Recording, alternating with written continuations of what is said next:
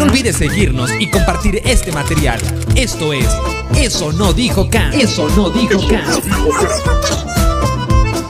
Esto es Eso no dijo Kant.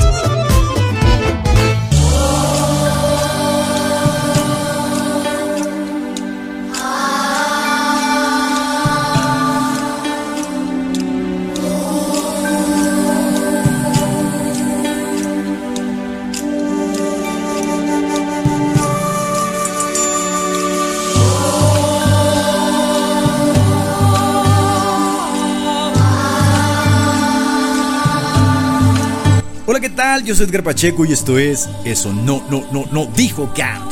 El día de hoy, el día de hoy vamos a hablar de los monjes. ¡Comenzamos!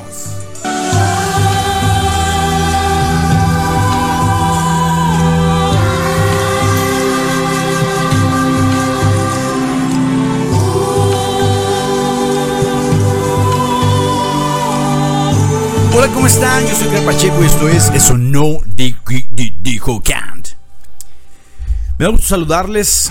El día de hoy vamos a hablar de el pensamiento de los monjes. Les cuento una anécdota cuando estaba pastoreando, copastoreando en mi segundo campo pastoral. Eh, en aquellos entonces me sumergí tanto en la vida espiritual, pero tanto, de verdad tanto. Ayunaba semanas, oraba pero intensamente, eh, que de verdad sentí un deseo fuertísimo a, no, a, a vivir como celibato. Entonces le, le hablé a mi, a mi ahora esposa, mi novia, a Lisette, y le dije, Lisette, creo que Dios me está llamando al celibato. Obviamente Lisette se sacó de onda y me dijo que estaba loco, que, que qué me pasaba, que por qué de repente tenía cambios tan abruptos. Y gracias a Dios Dios me permitió eh, ser monje. Dios me permitió ser monje. Me permitió ser pastor, pero no monje. Y me permitió formar una linda familia. Pero de tiempo en tiempo, mi esposa y yo lo recordamos y nos reímos. Y le digo, son las particularidades de la vida devocional, de la vida espiritual, que te sumerges tanto que el mundo deja de tener sentido y quieres vivir solamente para Dios. Pero eran esas algarabías de juventud. Y hoy quiero hablar justamente de los monjes. Eh, estuve leyendo algunos libros muy interesantes. Ustedes van a decir, bueno, pero que esté loco, pues que lee 20 libros a la semana o qué. No, no leo tanto y mucho menos hoy que estoy casado y tengo hijos y actividades y ocupaciones. Pero sigo leyendo y soy muy selectivo a la hora de leer. Es decir, cuando algún tema me interesa, me es muy fácil leer. Aparte que hay ciertas técnicas que se utilizan para leer de una forma mucho más eficaz. Y a esto le sumo la redacción. Inmediato cuando estoy leyendo, voy redactando ideas principales que después le doy forma en los podcasts. Entonces estuve leyendo dos libros muy buenos. Uno de ellos que creo se los recomendé en mi muro de Facebook, perdón, que se llama El monje y el filósofo, que es la historia de Matthew Ricard y su padre, eh, en cómo él se convirtió al budismo y terminó siendo el consejero del Dalai Lama. Y este hombre es invitado a dar consejería en Davos, al foro de Davos. Y es impresionante la forma en que este tipo defiende la espiritualidad. Y el otro libro que leí, que es menos denso, mucho más fácil de entender y de desglosar, se llama Pensando como un monje.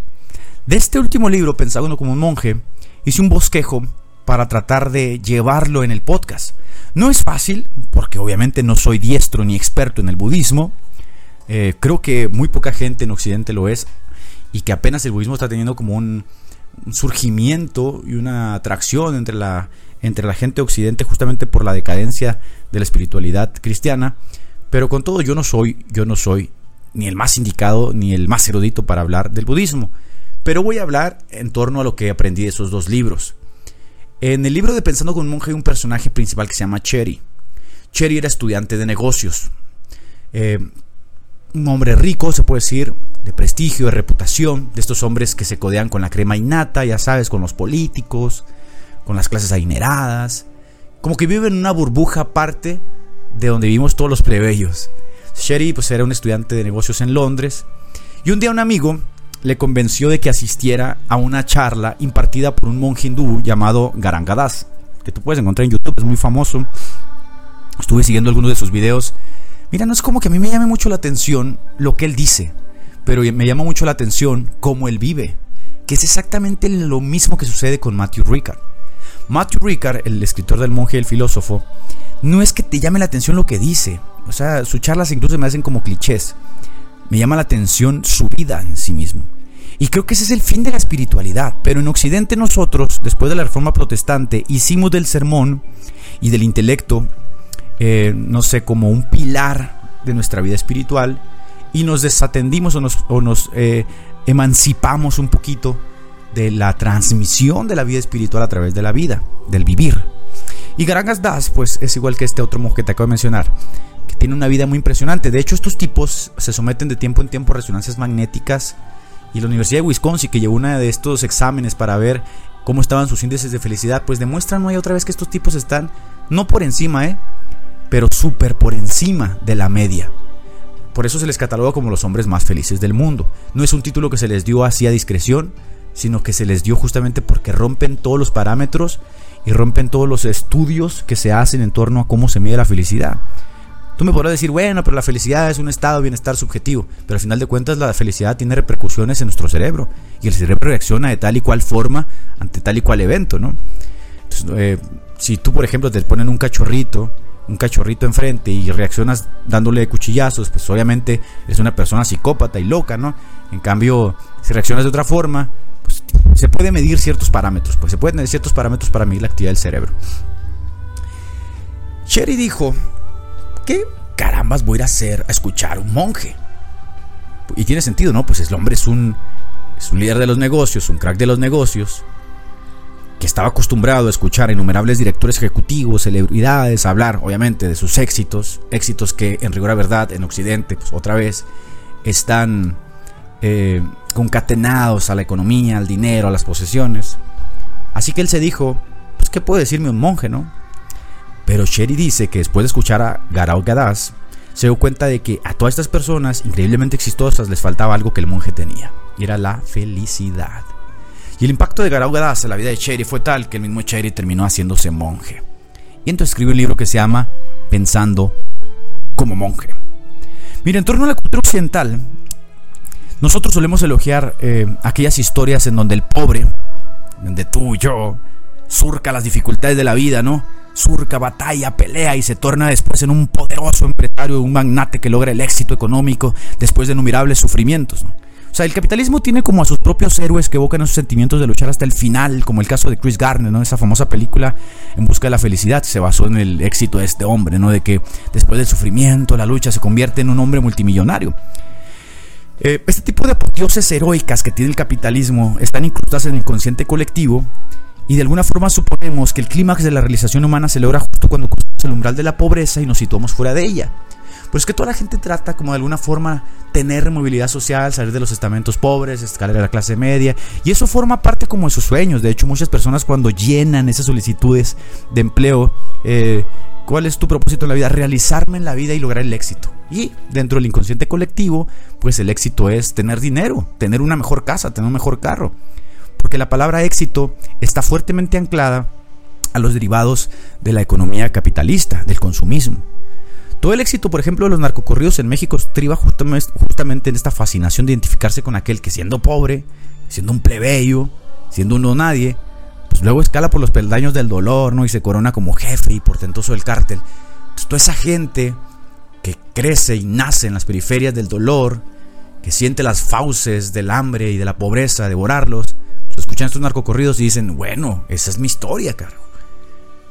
¿No te has puesto a pensar que la historia, eh, el, éxito de los Tigres del Norte se debe justamente a que viraron por dos lados? Su música viró un lado por los narcocorridos y por el otro lado viraron hacia el migrante.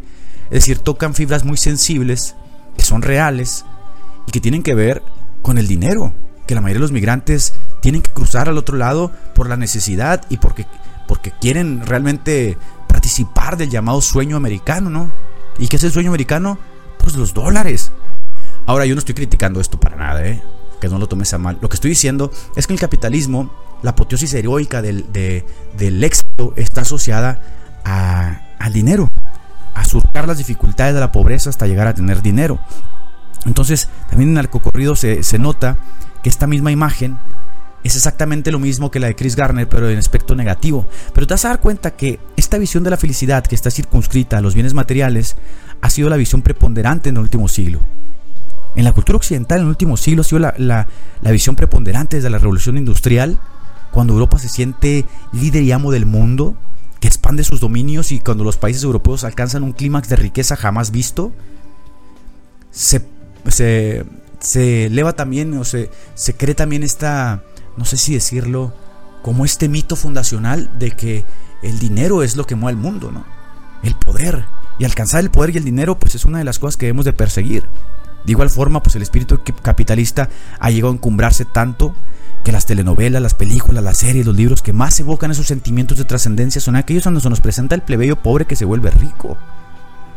Así que Sheldy, en algún sentido, tiene razón. ¿Qué pueden aportar los monjes a esta narrativa socioeconómica? Los monjes, dirá Sheldy, enfoque eh, totalmente opuesto del éxito capitalista. Por eso son tan atrayentes aquellos que están hartos cansados y asqueados del consumismo, de la monotonía y del capitalismo rampante. ¿Por qué? Si tú volteas a ver un monje y te das cuenta que toda su idea y cosmología, cosmología, perdón, y toda su visión del mundo gira en torno a la felicidad, una felicidad que es interna y que no se persigue externamente, comprando, consumiendo, teniendo, poseyendo o quitándole a los demás, pues hay algo atrayente en esa persona. En cambio, si vas a una iglesia cristiana, en donde los mismos mensajes capitalistas de consumir, comprar, poseer se enseñan acá, pero revestidos de ciertos dogmas y doctrinas y teología, pues te quedas como asqueado y te preguntas, ¿habrá algo más? Entonces Shelby tiene razón, los monjes Aparte de que adoptan el, el, enfoque totalmente opuesto en su cosmovisión, eh, es decir, pues optan por el desapego, ¿no? la sencillez material y la búsqueda interna de la felicidad, también se puede decir que ellos demuestran con estudios y con sus vidas que son felices y que por tanto la felicidad no está en lo que nuestra sociedad dice. Porque aunque ellos pueden decir que no tienen riquezas ni el éxito de los grandes magnates, pueden decir con pruebas tangibles que lo que sí tienen de sobra es algo que tú y no tenemos. Felicidad.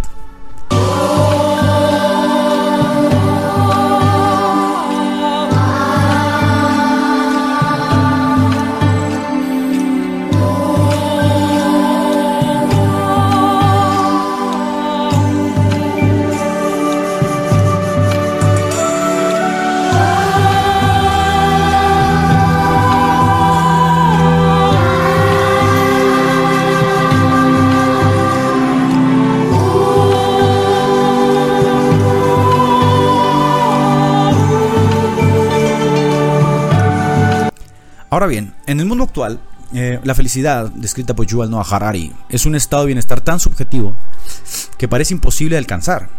O sea, el sistema sobre el cual se estructura nuestra vida pues nos bombardea constantemente sobre cosas que deberíamos ser o poseer, es decir, se rige por elementos externos a nosotros mismos.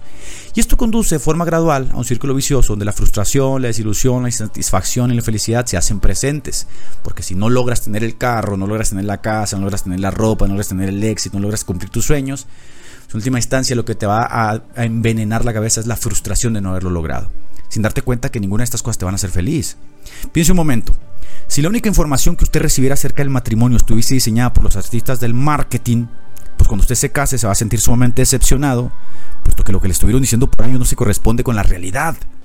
Lo mismo pasa con la felicidad.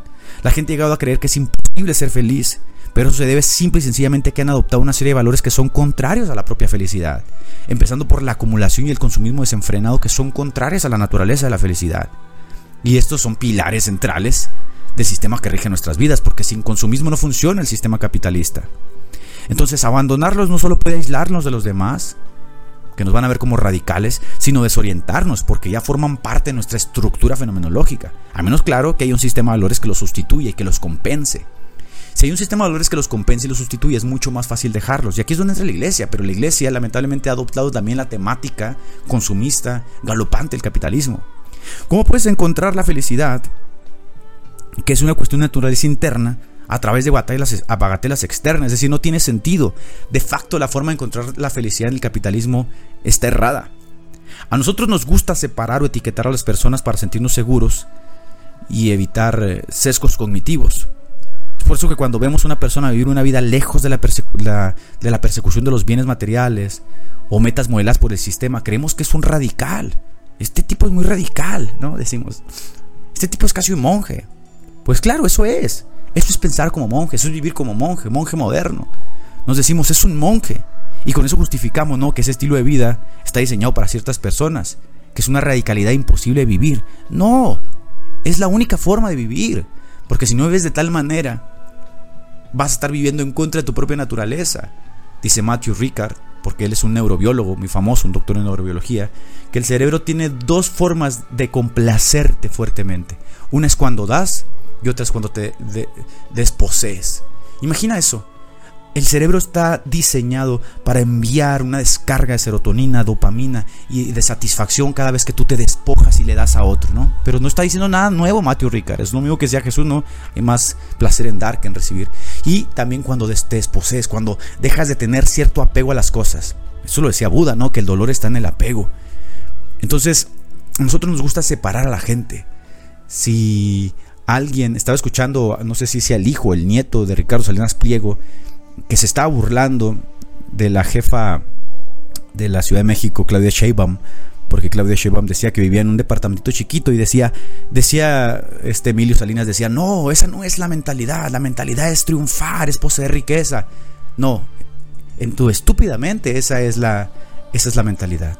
Pero esa mentalidad es ajena a la felicidad, porque no puede ser feliz el hombre que persigue las riquezas, porque estas son contrarias a la naturaleza del hombre. Entonces, si bien la vida de un monje como vocación exige muchísimos retos, que obviamente no estamos llamados a vivir, empezando por el celibato, pues no impide que pensemos como un monje, como lo dice Cherry, ¿no? En su libro, lo cual sería muy beneficioso para nuestra vida. Los científicos, vuelvo a repetir, eh, incluyendo Matthew Ricard, eh, han mostrado interés en la vida de los monjes por las últimas décadas y han dicho cosas muy sobresalientes de ello. Yo hasta hace poco no sabía que ¿cómo se llama esta mujer? Van der Kool, que escribió un libro que es, yo creo es uno de los libros más utilizados para, para tratar el trauma, tanto infantil como en personas adultas. Creo que es el único libro que se desarrolló en la práctica y de ese libro se basan los demás libros del trauma. Van der Kool dice que el yoga y la meditación son dos herramientas poderosísimas para tratar el trauma. Imagina, nosotros criticamos el yoga y hasta hace poco yo no sabía, por ejemplo, que eh, Alduchin practicaba yoga. Y me metí a ver unas declaraciones y vi que muchos cristianos lo atacaban porque el tipo practicaba yoga. Es decir, estamos años luz de poder realmente abrirnos a tener una percepción diferente porque nos gusta etiquetar a la gente para sentirnos cómodos, nos gusta etiquetar a las personas para sentirnos seguros y evitar sesgos cognitivos. Entonces, hace muchas décadas ya los científicos están mostrando interés en la vida de los monjes y han dicho cosas muy sobresalientes de ellos. Por ejemplo, que es justamente un monje, el hombre más feliz del mundo, que es Matthew Ricard, quien está siempre, como dije ahorita, muy por encima de la media en todos los análisis computarizados y estandarizados referentes a dilucidar los estados de bienestar subjetivo que son la felicidad. La felicidad se asocia a las ondas gamma, que en los monjes son ciertamente muy particulares, puesto que Matthew Ricard reveló que los niveles de sus ondas gamma jamás, jamás se han podido igualar. ¿Cuál es el secreto? Él lo dijo, altruismo, agradecimiento y despojarse. De alguna forma, hijo, nuestro cerebro está diseñado para recompensar al mil por uno cuando hacemos un acto de caridad hacia los demás. Y antes de que digas, eso es religión, pues Mateo Ricard no solo es un monje, es un doctor en neurobiología molecular. Él insiste en que la mejor forma de vivir la religión es ser completamente religioso o no serlo. O eso que tú llamas radical, para Mateo Ricard es ser religioso. Otra forma de, vivir la propia religión sin ser religioso, sin ser radical, terminará frustrándote, dice él. La felicidad no es simplemente una sucesión interminable de sensaciones placenteras, dirá Matthew Ricard, lo que parece más bien una receta para el agotamiento. La felicidad se consigue de forma interna cuando correspondemos a nuestra propia naturaleza.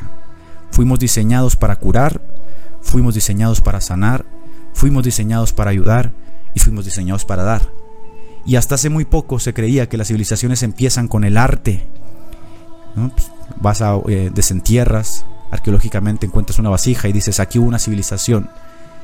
Pero hasta hace muy poco se supo que la civilización empieza cuando se encontró un fémur curado. Porque un fémur curado significa que una persona que se detuvo y tuvo el tiempo para cuidar al otro hombre, para cuidar al que estaba dañado. Ahí empieza la civilización. Y Matthew Ricard dice, esa es nuestra naturaleza. En su mismo libro, El, cerebro, lo que el cerebro nos dice, Ramachadran dice que las neuronas espejo, que son las neuronas de la empatía, evolucionaron justamente porque nosotros somos sociales. Y el individualismo capitalista, eh, eh, supraconsumista, nos hace vivir inmersos en nuestra propia individualidad. Y por eso nadie es feliz. Pero cuando te sueltas de la individualidad y empiezas a darte cuenta que hay personas a tu alrededor y te dispones a ayudarlas, te dispones a darles, te dispones a vivir para ellos, la felicidad que vas a experimentar no es nada del otro mundo, es algo que Dios mismo determinó que así fuese. Muy bien, los investigadores de la Universidad de Wisconsin sometieron el cerebro de Richard, Matthew Richard, a constantes resonancias magnéticas nucleares de hasta 3 horas de duración. Le conectaron a la cabeza hasta 256 sensores para detectar su nivel de estrés, irritabilidad, enfado, placer, satisfacción y otras decenas de sensaciones diferentes. Lo mismo hicieron con cientos de voluntarios que se anotaron a la prueba y los resultados obtenidos medían el nivel de felicidad de cada participante en una escala que iba desde el 0,3, muy infeliz, hasta el menos 0,03, muy feliz. Matthew Ricard logró nada menos que 0,45, es decir, ni siquiera estaba previsto en los límites del propio estudio. Quédate conmigo en Eso no dijo Kant.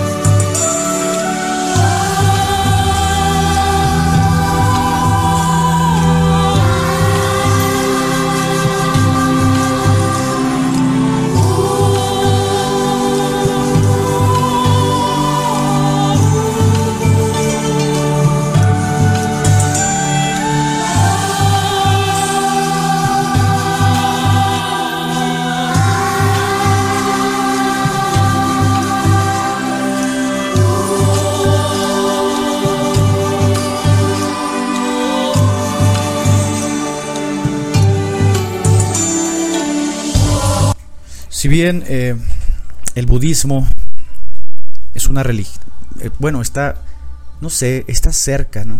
Está, está en la línea de ser una hermosa religión, pero sin Dios, sin una deidad personal y universal. Con todo, hay algunas enseñanzas hermosas del budismo que han servido para atraer a ciertas personas. Uno de ellos, por ejemplo, Steve Jobs, que hay que decir que fue Matthew Ricard, el que lo, ¿cómo podría decirlo? Lo atrajo, lo evangelizó, no sé. El asunto aquí es que me parece muy importante recalcar algo interesante dentro de las palabras de Ricard y la religión. Ricard es un neurobiólogo occidental. Él no es asiático. Él no nació en los Himalayas, ¿no? Él no nació en el Tíbet. Él nació en Estados Unidos. Y en algún punto de su vida sintió un deseo profundo por la espiritualidad por la meditación, por la oración. Y buscó, obviamente dentro de sus propios contextos, a los grandes referentes espirituales del cristianismo occidental. Y él dice, me desilusioné mucho de no encontrar ninguno. Encontré referentes del pasado como San Francisco de Asís, encontré referentes del pasado como San Agustín, pero no encontraba uno que estuviese viviendo de esta forma, o un grupo de personas que se hubiesen determinado a vivir de esta forma. Después volteé a Oriente y me di cuenta que había lo que estaba buscando en el budismo, los monjes budistas.